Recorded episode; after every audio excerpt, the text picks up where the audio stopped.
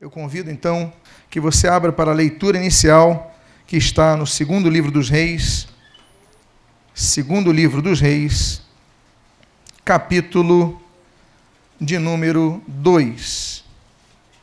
Segundo livro dos Reis, capítulo de número 2.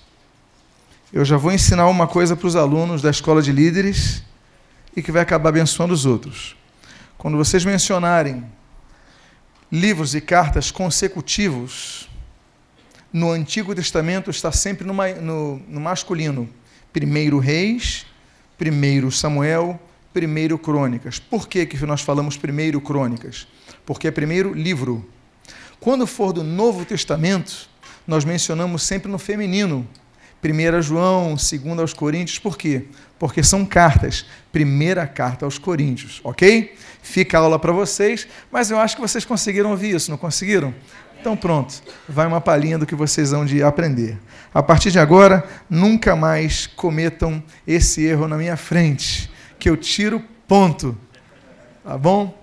Mas vamos à leitura das Sagradas Letras, que é o que mais nos interessa, mais nos importa. Segundo Reis, todos encontraram, capítulo 2, e eu gostaria de ler os versos primeiro até o de número 14. E o texto assim diz: Quando estava o Senhor para tomar Elias ao céu por um redemoinho, Elias partiu de Gilgal em companhia de Eliseu. Disse Elias a Eliseu: Fica-te aqui, porque o Senhor me enviou a Betel.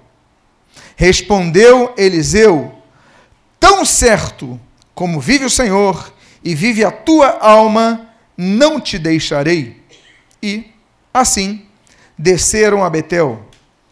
Então os discípulos dos profetas que estavam em Betel saíram ao encontro de Eliseu e lhe disseram: Sabes que o Senhor hoje tomará o teu Senhor, elevando-o por sobre a tua cabeça? Respondeu ele: Também o sei, calai-vos. Versículo 4. Disse Elias a Eliseu: Fica-te aqui, porque o Senhor me enviou a Jericó. Porém ele disse: Tão certo como vive o Senhor e vive a tua alma, não te deixarei. E, assim, foram a Jericó. Então, os discípulos dos profetas que estavam em Jericó se chegaram a Eliseu e lhe disseram: Sabes o que o Senhor hoje, que o Senhor hoje tomará o teu Senhor, elevando por sobre a tua cabeça? Respondeu ele: Também eu sei, calai-vos. Versículo 6. Disse-lhe, pois, Elias: Fica-te aqui, porque o Senhor me enviou ao Jordão. Mas ele disse: Tão certo como vive o Senhor e vive a tua alma, não te deixarei. E, assim, ambos foram juntos. Versículo 7. Foram cinquenta homens dos discípulos dos profetas e pararam a certa distância deles eles ambos pararam junto ao Jordão. Então, Elias tomou o seu manto, enrolou e feriu as águas, as quais se dividiram para os dois lados e passaram ambos em seco. Versículo 9.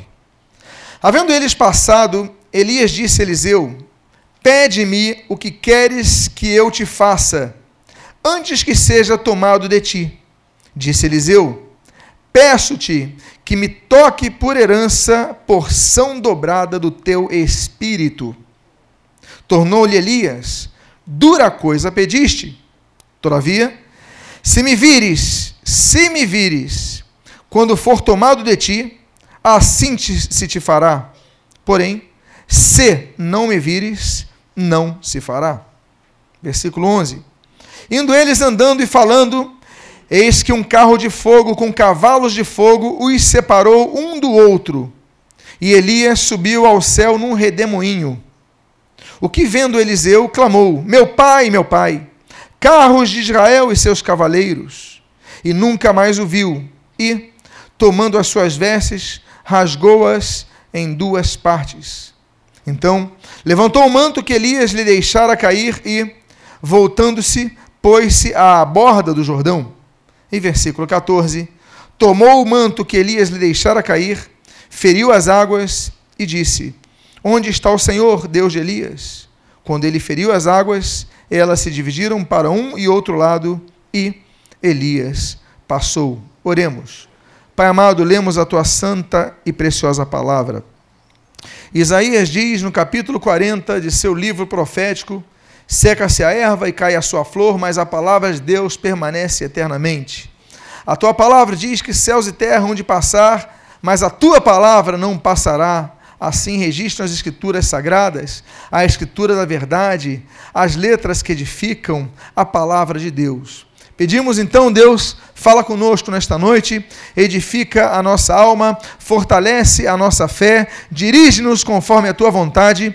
E o que nós pedimos, nós o fazemos agradecidos, sob o sacrossanto nome de Jesus, a quem anunciamos, em quem cremos, a quem aguardamos, a quem proclamamos, sobre quem pregamos, a quem testemunhamos, por quem vivemos a quem aguardamos na bendita esperança, ele que é a rocha de Israel, a rosa de Sarão, o lírio dos vales, ele que é o Deus dos deuses, Senhor dos senhores, é o Rei dos reis, ele que é o eterno, ele que é o Alfa e o Ômega, é o princípio e o fim, ele que governa com seu cetro a todos, ele que é Rei sobre todos, ele que é princípio da criação, ele a quem João disse que nada do que foi feito se fez. Hebreus vai comentar a respeito da eternidade de Jesus e nós te agradecemos porque em nome deste a quem Paulo escreve a Timóteo, que é o mediador entre Deus e os homens, Jesus Cristo, homem, que chegamos à tua presença e a ti agradecemos e te louvamos em nome de Jesus. Amém e amém.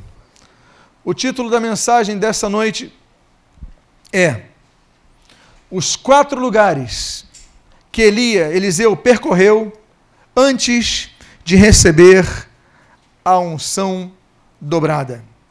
Nós lemos o contexto, nós falamos do que envolvia esses quatro lugares. E nós vemos algo muito interessante: a perseverança de Eliseu em obter os seus objetivos. Elias configurou numa expressão que podíamos interpretar como uma ordem direta a que Eliseu não o seguisse mas em todas as ocasiões nós lemos Eliseu dizendo assim: Tão certo como vive o Senhor, eu não te deixarei. Então, por quatro lugares, os quatro últimos lugares na terra que Elias percorre antes de ser assunto aos céus, são também os quatro lugares que Eliseu percorre antes de receber a unção dobrada, a qual nós lemos aqui. O primeiro lugar que eu gostaria de compartilhar nesta noite é o texto que se encontra no capítulo 2, o texto ali em hebraico não saiu todo por algum motivo, saiu só o Lamed, mas no capítulo 2, versículo número 1, nós lemos sobre primeiro lugar. Quando estava o Senhor para tomar Elias ao céu por um redemoinho, Elias partiu de quê? Partiu de onde? Gilgal. Elias partiu de Gilgal em companhia de Eliseu. Gilgal, em hebraico, Gilgal, significa círculo. Gilgal é uma cidade importante em Israel, porque ali foi feita pela primeira vez a celebração da Páscoa em Israel. Ali foi feita a primeira vez a celebração do, da circuncisão em Israel. Gilgal foi o primeiro acampamento que eles fizeram em Israel quando entraram à terra prometida. Em Gilgal, Samuel também julgava, além de Betel, ele julgava em Gilgal. Em Gilgal nós temos um momento muito triste, quando Saul, o rei de Israel, ele decidido a oferecer sacrifícios diante da demora da chegada de Samuel, porque Samuel falou: Eu estarei lá me aguarde. E ele espera, espera, espera, espera, Samuel não chega. Então, em Gilgal, Saul decide oferecer sacrifícios a Deus. E tão logo chega, Samuel o repreende. Em Gilgal nós temos também um outro problema para a vida de Saul. Em Gilgal, depois da vitória de Saul contra os amalequitas, Deus dá instruções claras sobre o que Saul devia fazer com os amalequitas. Mas Saul não obedece. Saul obedece parcialmente à ordem de Deus. E quando chega Samuel, Samuel então o repreende mais uma vez. E nessa repreensão, Samuel declara que ali ele teria perdido o seu reino. Gilgal é uma cidade que representa círculo, como diz o texto, representa ciclo, como também representa ou significa a palavra em hebraico. Nós vemos a significância desse local quando, por exemplo, Davi, vindo da Transjordânia, após derrotar a sublevação, a rebelião de seu filho Adonias, ele é recebido pelos líderes de Gilgal para cruzar então, para que cruzasse então o Jordão e é recebido ali como uma forma de honrar o rei que estava sofrido ao perceber a morte de seu filho que tentou usurpar o seu próprio trono. Gilgal então, como texto em hebraico aponta, como texto em hebraico demonstra, representa ciclo. Muitas vezes nós, na nossa, nossa vida cristã, nós não queremos passar por determinados estágios que Deus nos coloca a passar. Muitos de nós desistimos da caminhada da fé porque passamos a enfrentar determinados problemas. Deus, eu fiquei desempregado. Eu sou fiel nos meus dízimos, eu sou fiel na presença da igreja, eu louvo ao Senhor, mas fiquei desempregado. Então, diante disso, eu já não vou te servir e a pessoa deixa de servir a Deus. Deus, o pastor não obedece a minha sugestão, eu vou sair da igreja. Senhor, as coisas não estão dando certo no meu negócio, eu vou abandonar o Senhor. Eu tenho orado pela cura de um parente, esse parente não foi curado, ele morreu, eu vou te abandonar. E muitas pessoas têm abandonado a Deus porque não têm logrado entender que a vida cristã é o que Jesus mencionou de maneira clara, precisa e também absoluta, quando ele registra aos seus discípulos que existem dois caminhos, um largo e um estreito. Estreito, sinuoso, tortuoso, e esse é o caminho que dá para a vida eterna. O Senhor Jesus, ele foi muito claro ao nos ensinar: aquele, pois, que perseverar até o fim, esse receberá a coroa da vida, esse será salvo, aquele que perseverar. Jesus, então, ele não diz que a vida cristã é fácil. A vida cristã é uma luta. É uma luta contra três inimigos. O apóstolo João fala sobre isso em sua primeira carta. Nós temos como inimigo o diabo, o sistema e a nossa própria carne. Nós temos que vencer o diabo, que através de seus agentes fica insuflando a que nós erremos, a que nós abandonemos o caminho do Senhor, a que nós desistamos, a que nós falhemos. Além do diabo que fica insuflando em nossa mente, em nosso coração, em nossa alma e através de pessoas, nós temos o sistema. O sistema que o próprio João vai dizer que jaz no maligno, está sob influência do maligno, é um sistema corrompido, um sistema corroído. É um sistema que nos critica e sempre vai nos perseguir. Se nós tivermos uma posição firme diante dele, nós vamos ser, seremos perseguidos por causa do nome de Jesus. Jesus ele nos alertou: olha, no mundo tereis aflições, mas tem de bom ânimo, eu venci o mundo. Quando você tem uma posição firme sobre algo que o mundo não concorda, esse mundo nos apedreja. Não, eu tenho uma posição firme sobre o homossexualismo. É pecado. A Bíblia diz que é pecado. Basta você dizer isso que vão te chamar de intolerante, retrógrado e vão começar a te criticar. Por quê? Porque você tem uma posição bíblica a defender. Se você tiver posições a defender, você será atacado. Mas se você for, me permitam a terminologia popular, a terminologia chamada Maria vai com as outras, se você aceitar tudo que o sistema tenta lhe impor, então você nunca será criticado, muitas vezes, será aplaudido quando a sua voz ecoar a vontade da maioria. A Bíblia diz então, no livro de Êxodo, Deus fala o seguinte: olha, não seguireis a maioria para não torceres o reto. O que, que Deus está falando? Se você seguir a maioria, você vai acabar falhando porque o evangelho não é para um grande rebanho. Jesus ele assim diz sobre o seu rebanho: ó oh, pequenino rebanho, não são muitos. Ah, afinal de contas, até porque dentre os poucos que Jesus chama, ele fala assim: muitos serão chamados, poucos serão escolhidos. Poucos vão passar no crivo de Deus, poucos vão passar no crivo da santificação. A Bíblia diz que existem requisitos para sermos aceitos por Deus. A Bíblia diz que eu não vou ser aceito por Deus pela cultura que tenho. A Bíblia diz não, que vou ser aceito por Deus pelo nome que tenho, pelo tamanho que tenho, pelos contatos que tenho, porque toco algum instrumento, porque conheço um presidente. Não. A Bíblia diz que eu só vou conhecer a Deus se eu tiver o elemento fundamental. A Bíblia diz assim: sem fé é impossível agradar a Deus.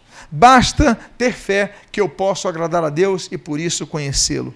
Existem muitas questões envolvidas em Gilgal, porque Gilgal representa uma fase, um ciclo da vida e nem todos querem passar. Muitas vezes, Deus nos leva a desertos.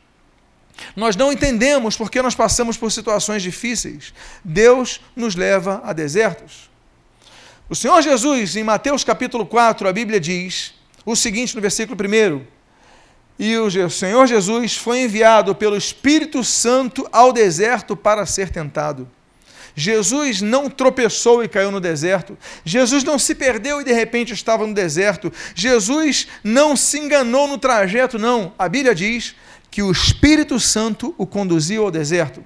Quando nós lemos as letras registradas ali no Evangelho de Mateus, capítulo 4, nós lembramos que o Deuteronômio diz no capítulo número 8, ele diz o seguinte: que Deus nos enviou ao deserto. E diz assim: Eu vos enviei ao deserto para vos humilhar, para saber se cumpririas a minha vontade.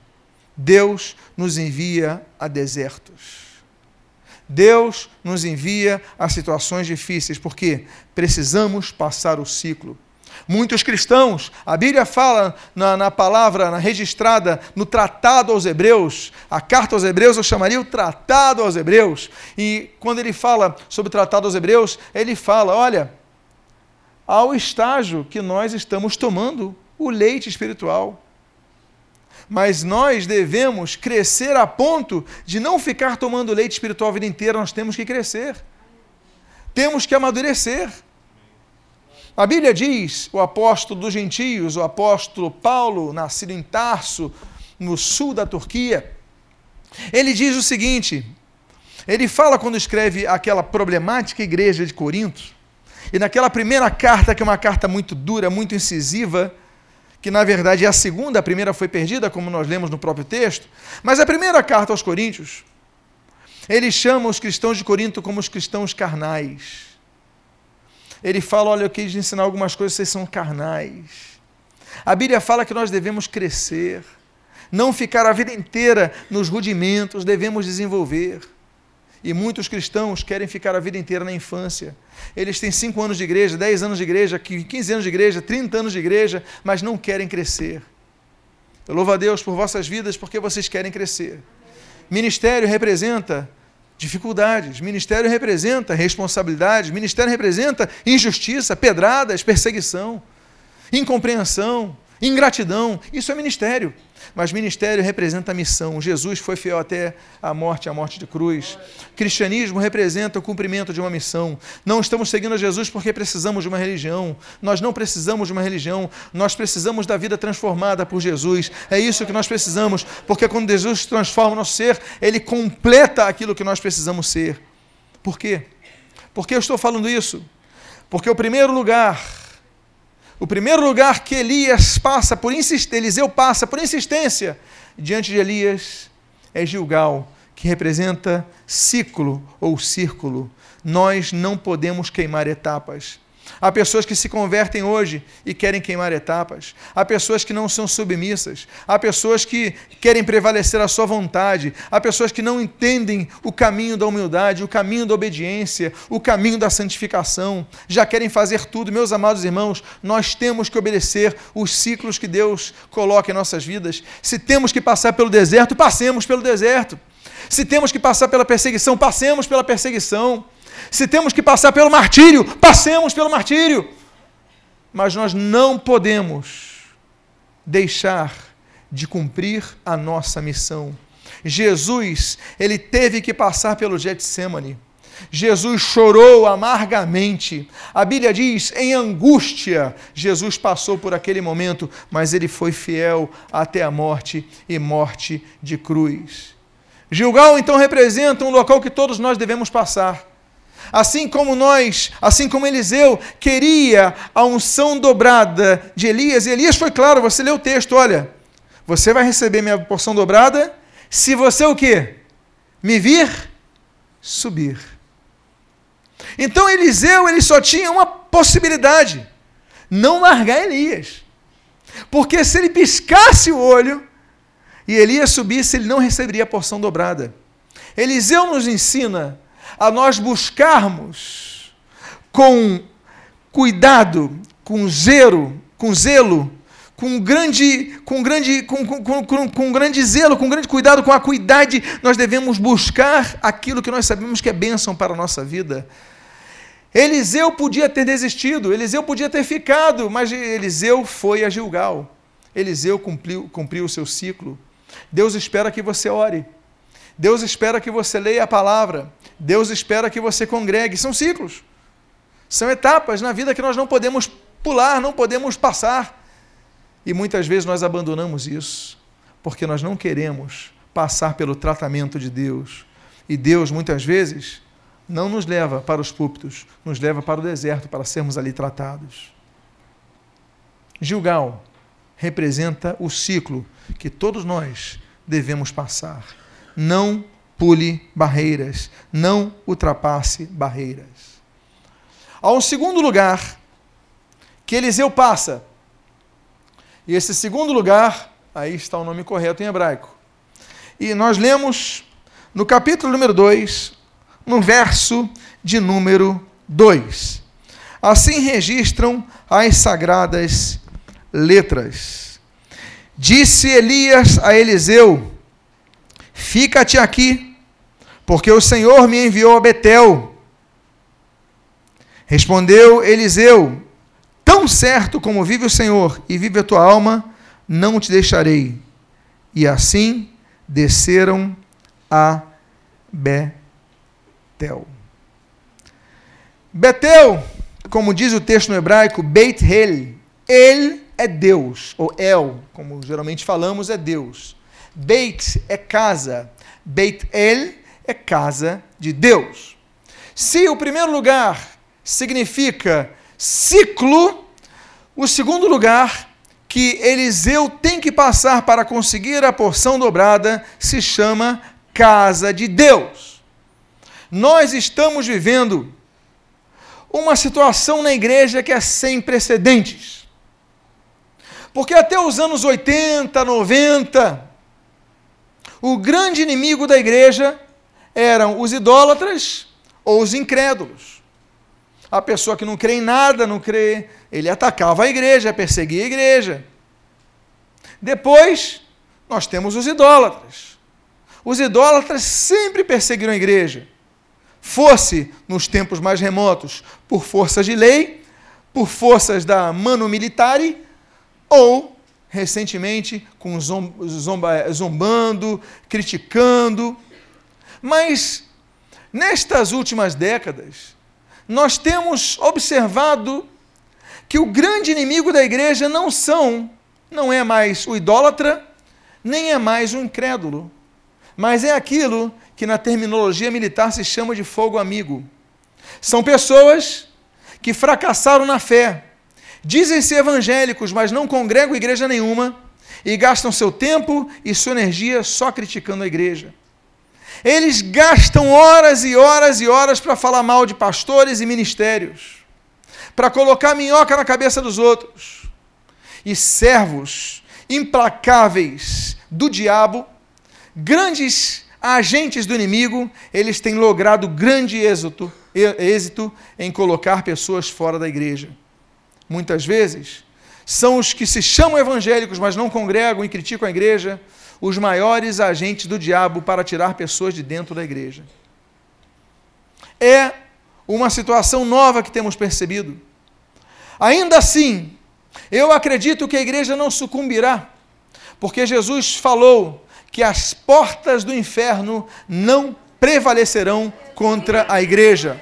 Sejam idólatras, sejam incrédulos, sejam os ditos evangélicos que não congregam desobedecendo a palavra de Deus, não têm uma liderança para se submeter, para se limitar, são pessoas arrogantes em seus, em seus contextos, que os seus conceitos, que não sabem se submeter, nós podemos dizer que ainda assim a igreja continuará trabalhando, militando e alcançando vidas.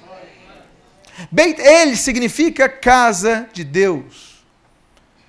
Se nós não podemos ultrapassar os ciclos que Deus tem trabalhado em nossas vidas, nós não podemos ultrapassar a necessidade de congregar. Hebreus, no capítulo de número 10, versículo 23, 25 e os demais, ele fala muito a respeito disso. Ele diz assim no 25: Olha, não deixei de congregar-vos, como fazem alguns antes. E ele começa a colocar as situações: vocês têm que estar no local para serem admoestados enquanto o dia se aproxima. As pessoas não querem mas nós não podemos deixar de nos congregar. Vamos nos congregar, vamos unir as nossas forças, vamos desenvolver nossos dons ministeriais, nossos dons. Nós vamos, como um exército, cada vez mais unidos, alcançar mais vidas. Quanto mais unirmos nós, unidos nós formos, mais vidas nós alcançaremos. A Bíblia diz nesse mesmo texto que havia um grupo de profetas composto por 50 pessoas. Essas 50 pessoas, elas seguiam os profetas, podia cada um estar no seu lado, podia cada um estar na sua casa. Eu não preciso mais congregar na igreja. Poxa, quem dera os cristãos soubessem disso na época que eram perseguidos, porque eles se reuniam nas catacumbas de Roma para poderem se congregar. Imagina o risco que eles passavam. Num local mal cheiroso, era o, local mais fétido de toda Roma, porque era onde colocavam os corpos. Os corpos ali, as catacumbas, eles ficavam umas, umas entradas, nos, nos vãos, na rocha, colocavam ali e eles iam apodrecendo. Só que não havia uma ventilação preciosa de ar. Não havia ventilador, não havia ar-condicionado. Então sempre tinha um corpo novo se decompondo. Mas era o único local que os cristãos arriscavam suas vidas para se congregar. Por quê? Porque sabiam que os soldados, eles não iam lá de madrugada, à noite, para ver se tinha alguém se reunido. Eu vou pegar aquele cheiro ruim eu vou passar do, do lado dele, eu vou ficar aqui em cima. E era o único local que eles começaram a se reunir, com liberdade em Roma, porque ninguém queria chegar ali. Arriscavam suas vidas, sua saúde, para cultuarem ao Senhor. A igreja sempre se reuniu. A igreja verdadeira nunca deixou de desobedecer, nunca deixou de obedecer à explícita ordem de Deus para que deixasse de se congregar. Não deixem de se congregar. Congregando, nós temos um limite.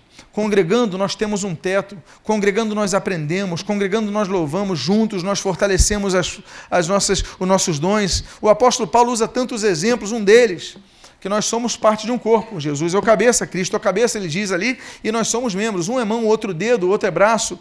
Se você for um dedo, você for uma mão e você for um braço, aqui unidos, você consegue trabalhar, você consegue trabalhar e você consegue trabalhar. Mas se você estiver isolado, você estiver isolado, você estiver isolado, o dedo não vai ter função nenhuma sozinho. Vai ter função, vai fazer alguma coisa, um dedo sozinho. A mão sem dedos vai fazer alguma coisa e um braço sem mão vai conseguir alguma coisa.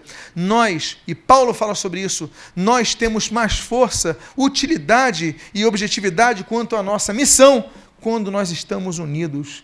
Jesus podia ter feito seu ministério sozinho, mas ele chamou doze homens para ensinar, para dar-lhes a didascalia, o ensino e dar-lhes o aprendizado que eles necessitavam. E eles, ele falou assim: "Ide fazei discípulos". Fazei discípulos, ou seja, vocês vão gerar congregações, vão gerar vidas. Não podemos deixar de fazê-lo. Jesus ele importava-se tanto com a comunhão dos santos que ele falou assim: Olha, onde dois ou três estiverem reunidos em meu nome, aí eu estarei. Eu te pergunto, e se você estiver sozinho numa ilha, não estiverem dois ou três, Jesus estará ali, sim ou não? Sim. A Bíblia evoca a eternidade de Deus no Salmo de número 90. Ainda que eu esteja no Sheol, aí estará a tua presença, diz o salmista. Deus está em todo lugar, Jesus está em todo lugar. Mas quando ele fala dois ou três reunidos em seu nome, ele está falando dois ou três, não é conversando, batendo papo, assistindo um jogo, vendo televisão, é reunidos em seu nome, com um propósito congregacional. Jesus, ele estará ali. Amados irmãos, não podemos queimar os ciclos. Eliseu aprendeu com os passos de Elias que não podia queimar os ciclos da vida. Eliseu também aprendeu com Elias que nós devíamos passar por Beit El, Betel, a casa de Deus, não deixar de congregar, estar na casa de Deus. Há um terceiro lugar que Elias passa, e é o penúltimo lugar que ele passa sobre esta terra dos viventes. E ali nós vemos em seu corpo físico, no capítulo de número 2, versículo de número 4, nós lemos o seguinte: é interessante notar, deixa-me voltar aqui. Betel é o local de onde, onde morava Samuel. Betel é o local onde Samuel julgava. Betel é a segunda cidade mais mencionada na Bíblia, só perde para Jerusalém. Betel é onde está enterrada e foi enterrada Débora, uma grande mulher que julgou Israel. Betel é casa de Deus. Mas sabe qual é o problema de Betel? Também temos vivido uma época, como nos tempos dos profetas, e os profetas começam a chamar Betel, e nós sabemos Jeroboão, ele faz dois locais de culto quando da sua rebelião, em um dos locais, um local de culto pagão em Betel. O profeta chega a chamar Betel de Bet Aven, que em hebraico significa casa do nada, casa da inutilidade. Porque muitas igrejas, eles são lugares do nada. Eles são lugares inúteis. Vamos orar pela igreja, vamos amar a igreja, mas vamos lutar por uma igreja bíblica. Vocês vão fazer escola de líderes. Na igreja Nova Vida da Tijuca, os pastores saem dessa, dessas turmas. Todos os pastores da Tijuca saíram das turmas da escola de líderes. Depois vão para o aperfeiçoamento na denominação, que é o curso de formação ministerial que os nossos bispos e outros pastores, eu ensino teologia ali, outros, cada um ensina uma coisa, mas ali nós aprendemos mais. Então a função de vocês é manter a chama do Espírito Santo ardendo, brilhando e aquecendo a igreja. Porque nós vemos épocas de igrejas que são igrejas de homossexuais, são Bet Aven, igrejas do nada. Há igrejas que não pregam a Bíblia. Há igrejas que você entra, louva, adora, mas não tem a Bíblia pregada. A Bíblia tem que ser pregada. Vocês são alunos da escola de líderes, vocês podem olhar esse púlpito daqui. Quando fizemos essa plataforma, você pode reparar que aqui existe o que chamam de dente, um pedaço à frente, não tem dos demais? Você sabe por que nós fizemos isso? Para que nesse pedaço avançado fique a Bíblia. Para que demonstre que, ainda que o louvor seja importante no culto, ainda que a oração seja importante no culto, ainda que os testemunhos sejam importantes no culto, à frente deles está a palavra de Deus que deve ser pregada. Que em vossos cultos nunca falte a Bíblia aberta e pregada. Pode ter tudo, mas nunca pode faltar a palavra da profecia ser explanada, ser pregada, ser anunciada, porque a palavra de Deus ela transforma. A palavra de Deus, ela liberta. A palavra de Deus, ela modifica. É pela palavra, é pela palavra e é pela palavra que nós somos levantados. Há um terceiro lugar que estes homens eles passam. E o texto do capítulo número 2, versículos número 4, todos encontraram? Você pode começar a dizer o texto comigo? O texto assim registra. Disse o quê?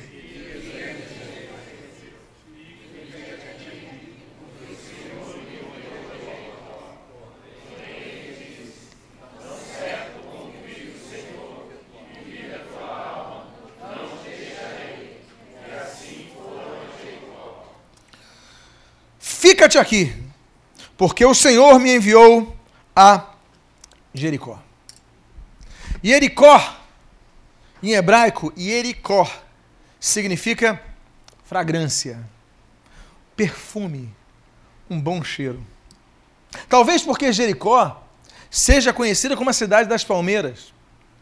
As palmeiras nós pregamos até hoje, hoje foi domingo de ramos, nós pregamos sobre os ramos hoje. Mas as palmeiras, elas têm uma grande, um grande significado para Israel. Porque as palmeiras, elas desenvolvem-se diante do calor. O calor está forte, mas pode haver uma palmeira ali. A palmeira, ela representa aquilo que se aproveita em tudo. Seja no seu caule, que você extrai o líquido chamado araca, que pode ser, você pode beber no deserto esse líquido. ela oferece a sombra com seus ramos e ela oferece fruto que dá mel. Quando Deus promete a Israel que os levaria a uma terra onde mana leite e mel, ele não estava falando do mel de abelhas. Ele estava falando daquilo que havia abundância em Canaã, que eram as tamareiras, que eram as palmeiras. Elas produzem a tâmara esmagada produz mel. É um mel gostoso, é doce, não havia açúcar na época. Então ele fala desse mel. Quando estivemos em Israel, nas vezes que nós estivemos, eu sempre mostro, olha meus irmãos, ali no meio do deserto, está vendo aquelas palmeiras? Ali eles obtêm mel. Pode não haver abelha, mas há doce na vida.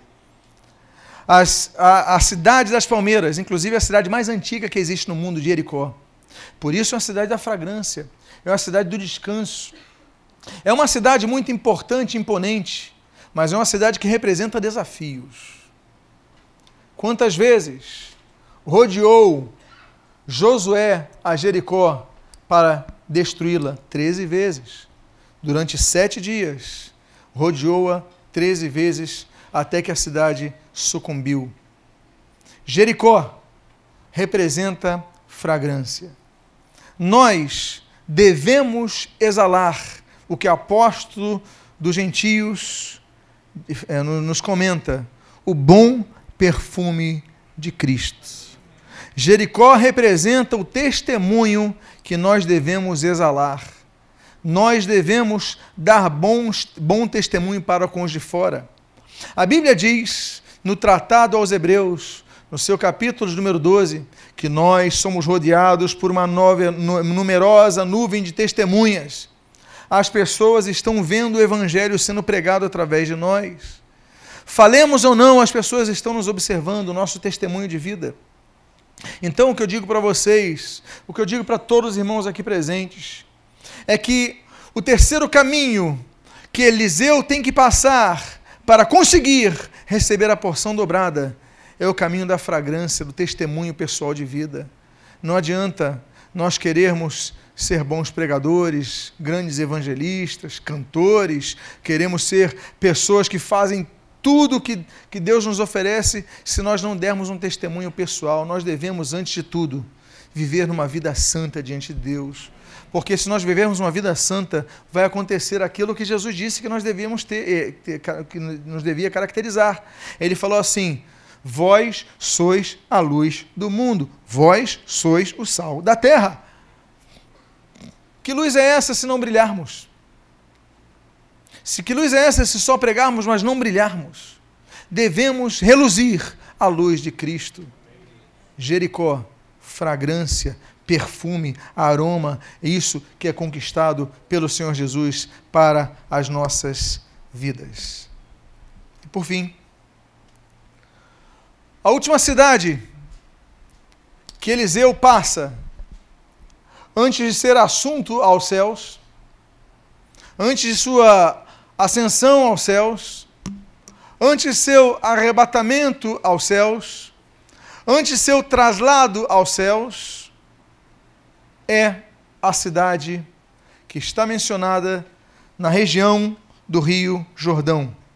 O texto assim diz: Disse depois Elias: Fica-te aqui, porque o Senhor me enviou ao Jordão. Mas ele disse: Tão certo como vive o Senhor e vive a tua alma, não te deixarei. E assim foram juntos. O Rio Jordão é muito próximo de Jericó. Aqueles que foram nessas viagens, então tiveram a oportunidade de conhecer o Jordão logo depois de estávamos em Jericó. Nós cruzamos uma pequena pontezinha e já estávamos em Jericó. Jericó realmente é uma cidade muito interessante, é antiga, tem suas características, peculiaridades. E nós paramos ali em Jericó. Jericó, Jesus curou dois cegos, nós lembramos. E nós paramos no sicômoro de Zaqueu.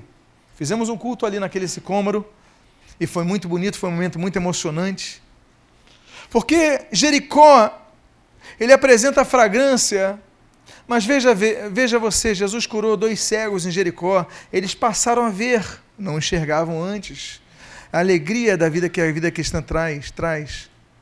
Ele, nós vemos, por exemplo, que Deus transforma vidas ao ponto daquele homem que era de baixa estatura ter que subir num sicômoro para ver Jesus. Qual era o nome desse homem mesmo? Zá Zaqueu. E Zaqueu, então, ele tomou iniciativa, ele tinha obstáculos, mas ele subiu para ver Jesus.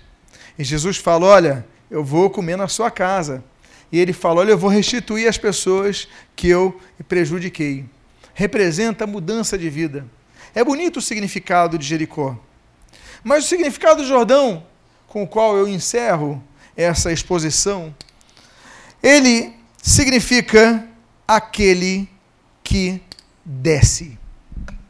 O Jordão é um rio, ele tem cerca de 360 quilômetros. O Jordão representa um local de maxi, máximo significado, porque no Jordão Jesus se humilhou a tal ponto de se batizar ali. Jesus foi batizado no Rio Jordão, aquele que desce. Era quase uma obrigação das pessoas que, quando viam aquele rio, olha, eu tenho que descer ali, por isso que é o rio daquele que desce, porque todo mundo descia naquele rio. Mas aquele que desce tem outro sentido no hebraico. Significa aquele que se humilha. E se Jericó significa fragrância, o Jordão significa local de humilhação. Você precisa descer. Vocês podem me lembrar a respeito de Naamã? Onde aquele grande, imponente e influente general ele teve que se banhar sete vezes para curar-se da lepra? No rio Jordão. Eu tenho rios mais limpos na minha região, porque eu vou me banhar? Mas a palavra do profeta, do profeta era: banha-te sete vezes, e na sétima vez que você mergulhar, você vai ser curado da sua lepra. O Jordão é um local que nós precisamos descer para que Deus nos cure de nossas lepras. O maior inimigo da igreja não são as leis que estão querendo votar no Brasil.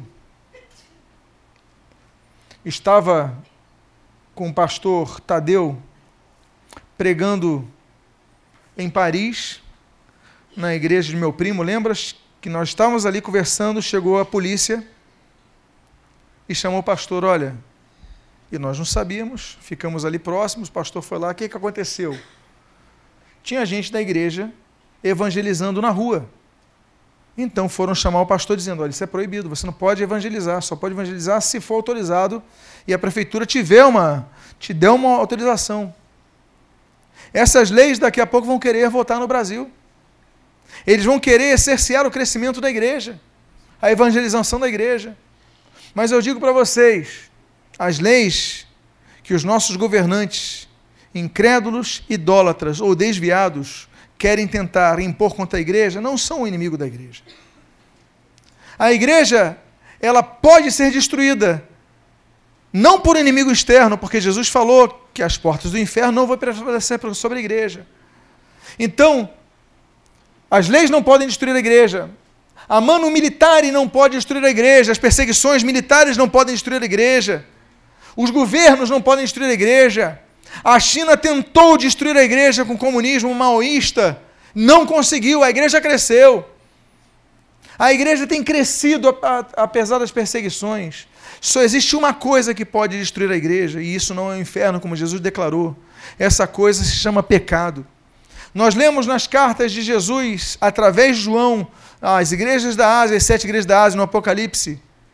E dessas sete igrejas, nós só temos uma aprovada uma relativamente aprovada e cinco reprovadas. Igrejas que perderam o seu sentido. Jesus, ele quando fala daquelas dez virgens que estão aguardando o noivo, ela diz que todas as dez tinham uma, uma botija para iluminar, mas só cinco estavam com as suas lâmpadas acesas. Jesus ele fala que a situação da igreja é tão grave que quando ele voltar, um estará no campo e outro será tomado, um estará em casa e outro será levado, nem todos irão. Jesus ele fala no Evangelho segundo Mateus: olha, nem todo aquele que diz Senhor, Senhor, entrar no reino dos céus. Ele vai falar assim: apartai-vos de mim, não vos conheço. Então, Deus, para nos aperfeiçoar, nos permite passarmos por tribulações, nos permite passarmos por problemas, Mas o mais importante de tudo isso é que nenhum momento passaremos pelo deserto sozinhos. Se de dia, a coluna de nuvem nos guiará, se de noite, a coluna de fogo nos guiará. Mas ainda que no deserto a presença de Deus ao nosso lado é tudo o que nós precisamos, Deus nos sustentará ali, em nossas vidas, em nossos ministérios. Deus nos sustentará. Eu quero dizer para você uma coisa. São quatro etapas que Eliseu precisou passar para conseguir o manto de Elias, para conseguir a porção dobrada de Elias, para conseguir o seu objetivo. São quatro lugares que têm quatro significados diferentes, mas que representam quatro etapas que nós temos que passar. Você pode me ajudar a falar sobre essas, esses locais? Qual o primeiro local que nós mencionamos? Gilgal, que significa círculo ou ciclo, etapas que nós devemos cumprir. Não podemos ficar pela metade, temos que cumprir todas. Qual é o segundo local? Beit El, Betel, que significa nós não podemos deixar de congregar, ainda que estejamos decepcionados com os homens, não podemos deixar de congregar, ainda que tenhamos discordâncias, não podemos deixar de congregar, ainda que estejamos cansados, não podemos deixar de congregar. Qual é o terceiro local? Jericó, Jericó que significa fragrância, perfume, local perfumado.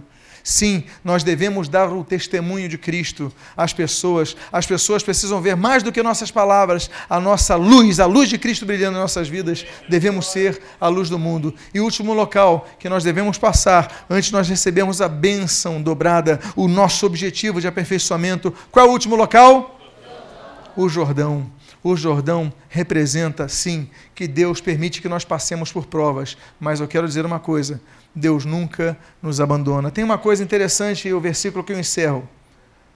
É o segredo de Eliseu. O segredo de Eliseu está no versículo número 6. E nós lemos nesse texto o seguinte: Tão certo como vive o Senhor e vive a tua alma, não te deixarei. E assim ambos foram juntos. Eu não te deixarei. Fica aqui, Eliseu, não te deixarei. Ele não diz que não te deixarei, ele diz assim: tão certo como vive o Senhor e vive a tua alma. Eu acho que não havia afirmativa mais categórica do que essa. Como vive o Senhor e como vive, eu não vou te deixar. Eu não vou abandonar o barco. O segredo de Eliseu foi a perseverança. O segredo não foi apenas a fé, porque muitos têm fé, mas não perseveram, então perdem a sua fé.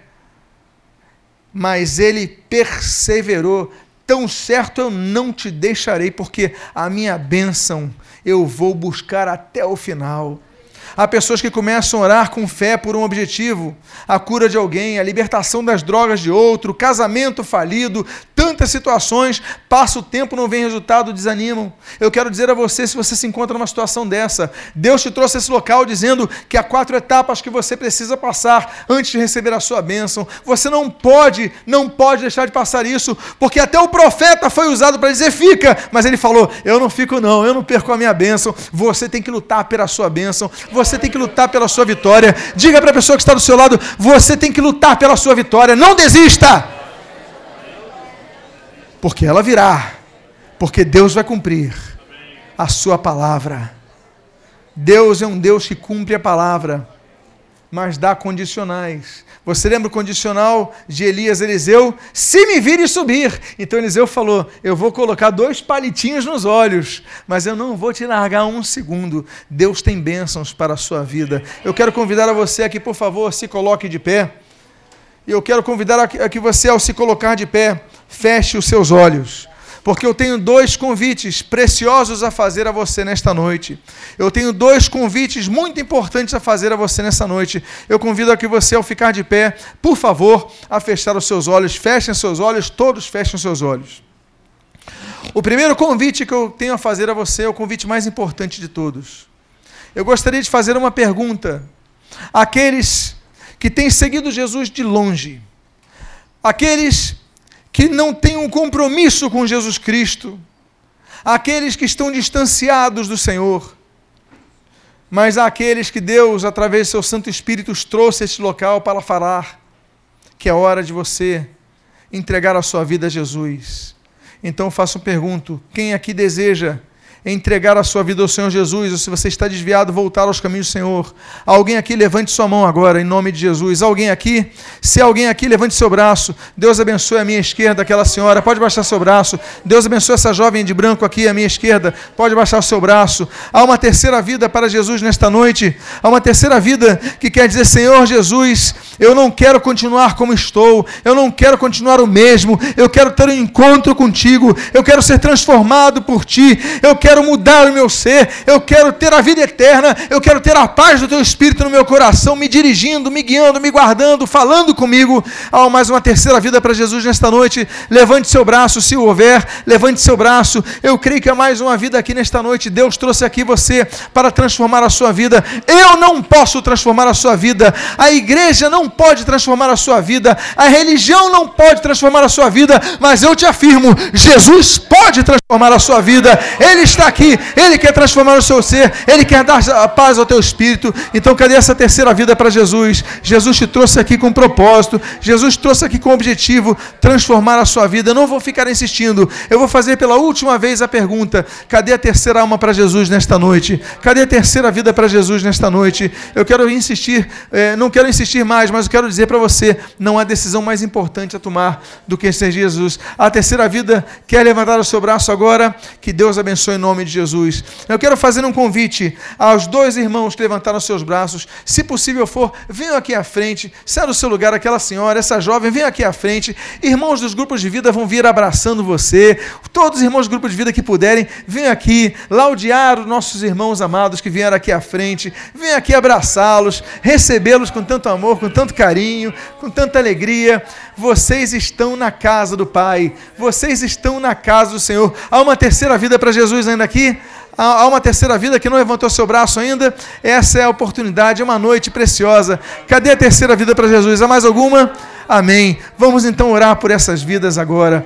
Vamos agradecer ao Senhor Jesus. Vocês duas que vieram aqui à frente, se puderem, coloquem a mão em seus corações e se puderem, repitam comigo frase por frase. Digam assim: Senhor Jesus, eu te agradeço pelo teu amor por minha vida, pela oportunidade que me dás eu declaro com minha própria voz que peço perdão pelos meus pecados.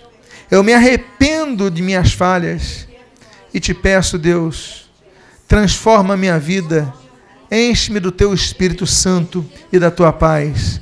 Eu te agradeço em nome de Jesus. Amém e amém. Toda a igreja agora estenda a sua mão, Pai amado, em nome de Jesus, abençoa as nossas irmãs, abençoa-as ricamente, perdoa, como diz Miqueias, lança os seus pecados no mais profundo do mar. Pai amado, em nome de Jesus, traz transformação a estas vidas, que elas possam sentir a paz de Deus, que excede a todo entendimento. Abençoas e o que nós pedimos, nós te agradecemos, em nome de Jesus.